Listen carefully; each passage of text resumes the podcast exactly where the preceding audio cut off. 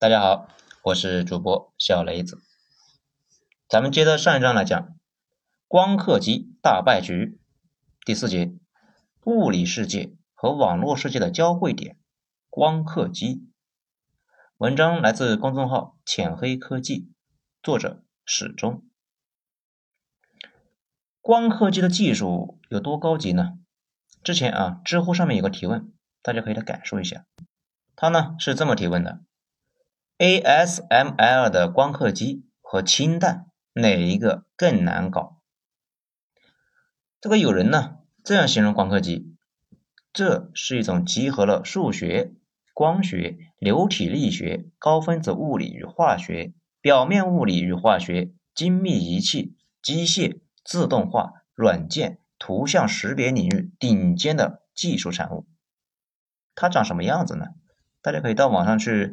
看一下图片啊，或者是搜一下视频看一下。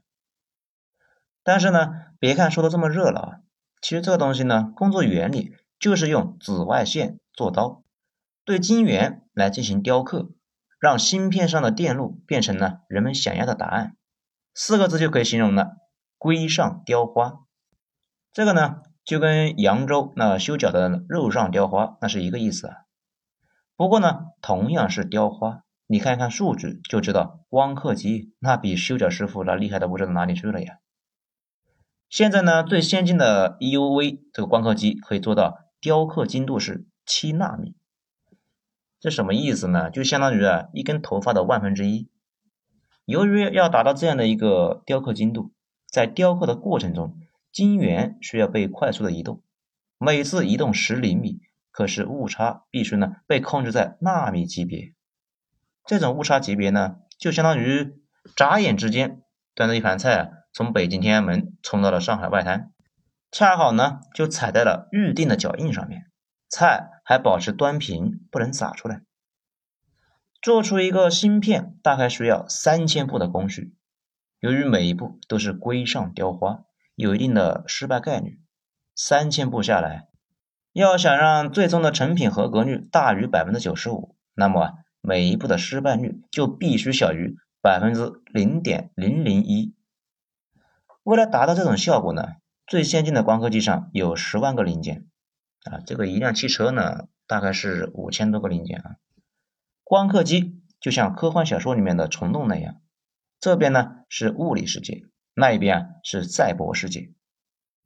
以前全世界能够批量生产高端光刻机的厂家只有三家。河南 ASML、日本的尼康和佳能，但是啊，最新一代的光刻机研发，这烧钱实在烧得太邪乎了。尼康和佳能呢，基本就已经放弃了。目前 ASML 啊是一家占据了全球光刻机市场的百分之八十五，利润的百分之一百零七。二零一二年在研究最新的 EUV 的光刻机的时候，ASML 呢？也觉得研发费用是无底洞啊，想放弃，差点从 ASM 变成了 AWSL。结果那些等着光刻机续命的芯片企业那就慌了呀，英特尔、三星、台积电从家里呢就拿来几十亿的美元啊来支持 ASML，求他呀再坚持一下下。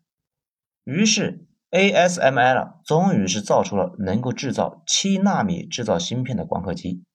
每台卖一亿美元，一亿美元其实也不贵，也就北京几套房吧。但问题是，光刻机不是你想买想买就能买呀。说到这里呢，就要提到一九九六年签署的瓦森纳协议。瓦森纳协定呢，本名叫瓦森纳安排机制。这个简单点来说呢，就是美国带着他的小伙伴不把东西卖给别的国家。这我不知道啊，都有哪些国家被安排了？反正中国那是被安排的明明白白的。就拿光刻机来说吧，中国台湾的台积电，你想买多少就有多少。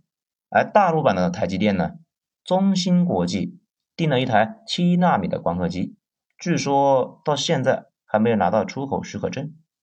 于是，目前中芯国际最精细的制程是十四纳米，这就导致一个结果啊。截止二零二零年春天，中国大陆没有制造七纳米制成的芯片的能力。而目前呢，最尖端的芯片，例如华为手机的最新芯片麒麟九八零，还有麒麟九九零，已经是七纳米制成的。如果台积电被迫选站边搞事情，中国大陆企业就会很难受。那么，中国可以生产光刻机吗？答案是可以。中国最牛的光刻机生产厂商呢是上海微电子装备公司，简称 SMEE。它呀可以做到最精细的加工制程是九十纳米，这个就相当于呢二零零四年最新款的英特尔奔腾四处理器的一个水平。大家呢也别太小瞧这九十纳米的制程的能力，这已经足够驱动基础的国防和工业。哪怕是面对所有进口光刻机都瞬间停止工作，这种极端的情况时候，中国仍然有芯片可用。在这种情况之下，断供就达不到弄死人的效果，最大的作用呢，其实就是谈判筹码，不会真的发生。于是呢，中国这两年芯片进口价值超越了石油，这蔚为壮观呢。计算力基建的最后一颗龙珠也基本是稳住。这些芯片进入了服务器和移动设备，成为了云上算力和端上算力，组成了庞大的互联网基建，组成了下一代大时代的入场券。这篇文章写自于二零二零年，如果你来自未来，你可能还会记得这一年是个特殊的年份。这一年病毒来袭，很多人都宅在家里面，对着网上的菜谱做饭，对着摄像头开视频会。在微信和钉钉里面商量方案。这一年，很多生产线的调度管理任务就开始呢被自动化系统给接管，比人效率更高，出错更少。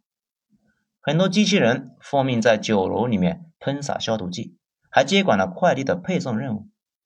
这一年，人们为了对抗病毒，在武汉修建了火神山、雷神山两大医院。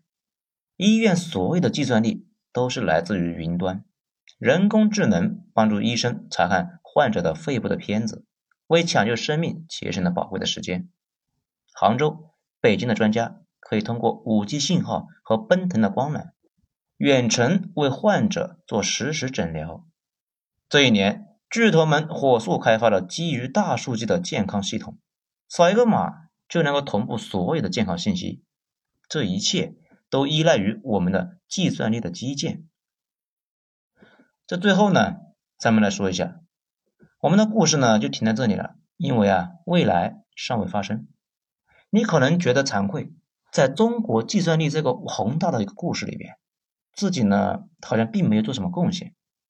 不过呢，钟哥得说，你的贡献很大。一九九八年你打开红警、仙剑的时候，两千年你进入网易聊天室的时候，两千零四年。